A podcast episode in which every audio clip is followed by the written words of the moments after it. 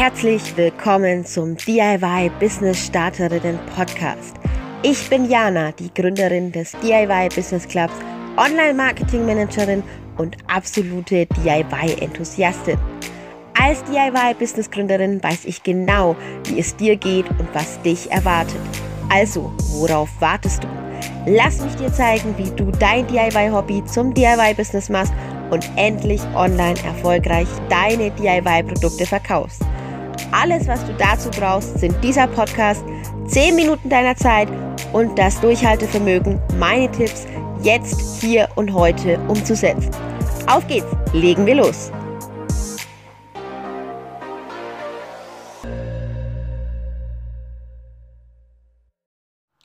Hallo meine Liebe und herzlich willkommen zu dieser Podcast-Folge und ich muss dir erstmal, bevor wir reinstarten und ums Thema geht, einfach mal erklären, wie toll das war und wie schön es war, dass ich jetzt mein allererstes freies Wochenende genossen habe. Ausgeschlossen natürlich Instagram, denn Instagram ist für mich keine Arbeit, sondern ein notwendiges Mittel, aber wie gesagt, ich habe seit sieben Monaten das allererste freie Wochenende am vergangenen Wochenende verbracht. Und ich weiß nicht, wann du diesen Podcast hier hörst, wann du diese Folge hier hörst, aber bei mir ist gerade Montag, ich bin frisch erholt und freue mich auf diese Folge und freue mich dabei, mit dir, ja, mich austauschen zu können. So, in diesem, ja, in diesem Sinne fangen wir doch gleich mal an und reden über das Thema Emotional Selling beziehungsweise 10 USPs, die du ja, hast beziehungsweise die du nutzen darfst, um deine Produkte online mit einem Unique Selling Preposition Point verkaufen zu können. So, vielleicht mal ganz kurz vorweg, was ist denn eigentlich Emotional Selling? Also was versteht man unter emotionalen Verkaufen und was verstehe ich darunter? Ich kann dir das einmal ganz kurz erklären. Für mich bedeutet dieser Begriff nicht anderes als ich verkaufe nicht nach dem Preis, sondern ich verkaufe danach, dass ein Kunde das, was ich ihm biete, möchte. Er muss es sich nicht kaufen, aber er will es sich kaufen, weil es einfach so unglaublich toll ist. Und ähm, ich habe vielleicht diese Geschichte schon einmal erzählt, aber ich erzähle sie gerne nochmal, weil ich sie so gerne erzähle und weil es mir einfach gezeigt hat, dass es unabhängig ist, welchen Preis ich für meine Produkte nehme, ist es viel, viel wichtiger, wie sie beim Kunden ankommen. Ähm, ich hatte mal eine Kundin, die hat sich eine rote Tasche gekauft. Und ich weiß, dass diese Kundin diese Tasche gekauft hat, weil sie es wollte. Und ich kann dir auch sagen, warum ich das weiß. Weil ich diese Kundin vor einem Jahr, also ein Jahr davor, schon mal als Kundin an meinem Stand hatte, sie aber nicht gekauft hat. Und damals war der Preis bei weitem niedriger. Und da sagte mir genau diese Kundin nämlich ins Gesicht, ja, das ist mir aber zu teuer. Und damals habe ich noch gedacht, ach, ich verkaufe einfach über den Preis und das macht dann doch nichts und ich muss mich rechtfertigen für das, was ich für meine Tasche verlange und habe natürlich dementsprechend auch ein Verkaufsgespräch geführt. Ja, ich habe immer wieder erklärt, warum der Preis, den ich für dieses Produkt nehme, warum ich diese Tasche für so und so viel Euro verkaufe, warum ich ähm, der Meinung bin, dass dieser Preis gerechtfertigt ist. Ich kam mit Argumenten wie ja die die Produktionszeit ist so groß, die Stoffe sind so toll, bla bla bla. So ein real shit, sage ich nur. Es ist einfach schon wahr gewesen. Aber es ist nichts, was meine Kundin hören möchte und was sie irgendwie überzeugt. Denn eine Kundin, ein Kunde, ein Käufer deiner DIY-Produkte, der kommt nicht zu dir und kauft bei dir, weil ähm, dein Produkt so und so viel Euro kostet. Da kann er auch zu Kick gehen, da kann er auch zu C&A gehen, zu H&M, zu was auch immer für eine Marke, ist ja auch egal. Da kann er theoretisch auch zu Aldi gehen und hier bei den Ramstischen mal wühlen. Das ist egal. Er kauft bei dir, weil du einen USP hast, weil du ihn berührst. Und mit USP meine ich, unique, meine ich Unique Selling Point. Ja, das bedeutet, du hast einen Punkt, dein Produkt hat etwas, eine Eigenschaft, die, ähm, ja, die besonderster ist als andere.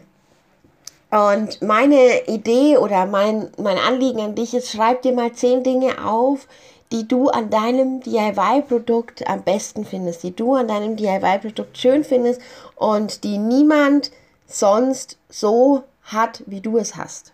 Ja, also deiner Meinung nach. Klar, es gibt immer Konkurrenzen, aber schreib einfach zehn Besonderheiten deiner DIY-Produkte auf. Das kann sowas sein wie deine Geschichte, ja. Ich erzähle meine Geschichte hier im DIY Business Club immer wieder und sehr, sehr gerne, weil ich einfach weiß, dass meine Geschichte vielleicht den ein oder anderen hier inspiriert, weil der ein oder andere hier vielleicht ähm, ja, meine Geschichte als inspirierend empfindet, meine Geschichte verfolgen möchte und auch sich damit irgendwo mit mir verbindet. Das kann natürlich sein. Die Geschichte deines Produktes, ja, die zählt genauso. Die Geschichte von mir, die Geschichte von dir, die Geschichte unserer DIY-Produkte. All das kann man erzählen und das können auch ähm, USPs sein, ja. Deine Geschichte kann ein USP sein und die Geschichte eines Pro Produktes sowieso, wenn sie besonders ist. Es gibt zum Beispiel ein Wasser, ich weiß leider nicht mehr die Marke, aber es hat mir neulich jemand erzählt. Dieses Wasser heißt so, wie es heißt, keine Ahnung, wie es heißt, ähm, weil es ein halbes Jahr lang auf bestimmten Trackern durch ein bestimmtes Land gefahren wird. Das ist ein USP. Die Leute kaufen das für teures Geld, weil es eben diese Zeit lang auf dem Tracker in diesem Land umhergefahren wird. Ja, also das ist eine Besonderheit. Eine Besonderheit kann natürlich auch eine Besonderheit des Produktes sein. Ja, auch das kann ein USP sein. Vielleicht hast du ähm, die Besonderheit, also bei meinen Taschen war es zum Beispiel so, kann ich ja mal sagen, dass meine Taschen vielseitig einsetzbar waren. Es war nicht nur eine Tasche, sondern es war auch gleichzeitig ein Rucksack und eine Klatsch und noch so vieles anderes. Das ist ein USP, eine Funktion, die andere nicht haben oder die die Masse auf dem Markt nicht hat. All das sind USPs und das ist etwas, was du deinen Kunden zeigen darfst, was du deinen Kunden zeigen kannst, was ja, was einfach sagt, dieses Begehrlichkeitsgefühl ausdrückt, ja. Und jetzt nochmal zurückzukommen auf meine ähm, rote Tasche. Es war nicht der Preis, sondern es war die Art, wie ich dieses Produkt verkauft habe. Ich habe dann nicht mehr erklärt, es ist teuer, teuer in der Produktion, deswegen kostet es so viel, sondern ich bin auf sie eingegangen, meine Kundin. Ich habe ihr erklärt, was dieses Produkt alles kann und wobei es ihr helfen kann. Ich habe ihr erklärt, sie kann dieses Produkt, also diese Tasche, ich rede immer vom Produkt, das ist schlecht, ähm, sie kann die rote Tasche nehmen und kann damit zum Beispiel in einer U-Bahn morgens in die Arbeit fahren, da hat sie die ganze als Rucksack, ja. Sie fährt mit diesem Rucksack, also der Tasche als Rucksack, in die Arbeit, beschließt dann aber, dass sie in der Arbeit eben ihre, ja, ihre Sachen gegessen hat. Sie hat das vielleicht in Alufolie eingewickelt, ihr Pausenbrot oder Pausenbrot hat man, ja, ihr Mittagspausenbrot. Äh, und nimmt dieses Brot, nimmt diese Alufolie, schmeißt die natürlich weg. Das heißt, es ist wieder mehr Platz in der Tasche. Und abends hat sie vielleicht ein Date und möchte aber ganz schick aussehen. Das heißt, sie geht mit ihrem, mit ihrer Tasche dann mit der gleichen Tasche als Klatsch zu diesem Date. Ich habe ihr erklärt, was sie damit machen kann. Ich habe ihr erklärt, was sie zu dieser roten Tasche kombinieren kann. Ich habe nicht mehr davon geredet, warum ich unbedingt diesen Preis brauche und warum sie unbedingt kaufen muss für diesen Preis, sondern ich habe ihr erklärt, was sie alles mit diesem Produkt kann. Und jemand möchte nicht, jemand möchte nicht bei dir kaufen, weil du so günstig bist, sondern weil er das Gefühl hat, das, was du anbietest, haben zu wollen und für sich einsetzen zu können. Ja, Menschen sind egoistisch. Kein Mensch da draußen kauft etwas ein, weil er da jemand anderen dafür unterstützt. Dafür gibt es Spendengalas, dafür gibt es Spendenmöglichkeiten, aber bestimmt nicht den Verkauf von Produkten. Deshalb meine ja, Notiz an dich, finde die USPs heraus und dazu noch einmal deine Geschichte, ja, Besonderheiten deines Produkts, aber auch zum Beispiel ein eigenes Farbkonzept, ja. Es kann zum Beispiel sein, dass du eine bestimmte Farbzusammenstellung deiner Produkte hast, dass ähm, etwas besser ist. Ich sag nur, ja, dass ein, ein, etwas eine andere Form hat. Ich möchte das jetzt nicht vergleichen, aber ich tue es trotzdem. Stell dir mal nochmal das Unternehmen vor Amorelie, ja, die verkaufen ja bestimmte Sextoys. Und es gab, als Amorelie gestartet ist, schon Sexshops. Es gab Beate Use, es gab alle möglichen anderen, ja, Hersteller. Aber was hat Amorelie gemacht? Sie haben Produkte sexy gemacht, Produkte einfach schön gemacht, so dass die Leute es wollten. Und auch das ist ein USP, auch das kann ein USP sein. Genauso wie Nachhaltigkeit ein USP sein kann. Es kann aber auch einfach ein Nutzen sein, das sich für mich erfüllt. Ja, etwas, wie ich gerade bei der Tasche erklärt habe, dass ich sie einfach in verschiedenen Situationen nutzen kann. Und natürlich ist es ganz wichtig, dass du emotionale Trigger setzt. Ein emotionaler Trigger, etwas, was einfach jemanden dazu verleitet, dazu anleitet, das zu lieben, was du tust und ähm, es gerne auch zu kaufen. Nicht, weil er es kaufen muss und weil er es unbedingt braucht, sondern weil er das Gefühl hat, es unbedingt zu brauchen.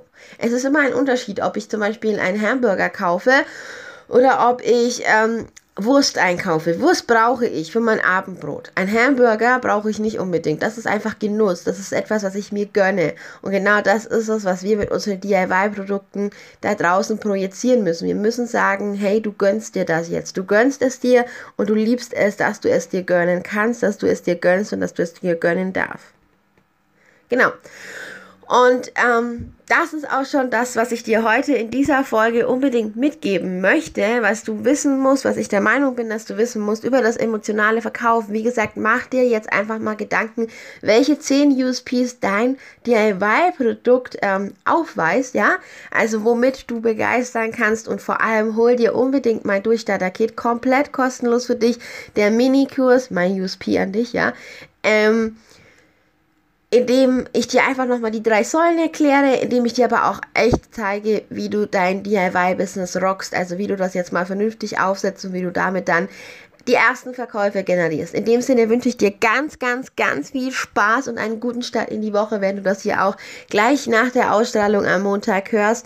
Ähm, ich starte jetzt in meinen Montag und wir hören uns bestimmt nächste Woche wieder. Wenn dir hier dieser Podcast gefallen hat, dann lass bitte ein Gefällt mir da. Abonniere mich, du weißt schon, das ist einfach mal toll und Sharing is Caring, du weißt Bescheid. Ich freue mich, dich bald wieder zu hören und wie gesagt, viel Spaß jetzt mit dieser Folge und viel Spaß bei der Entdeckung deiner eigenen USPs für deine DIY-Produkte.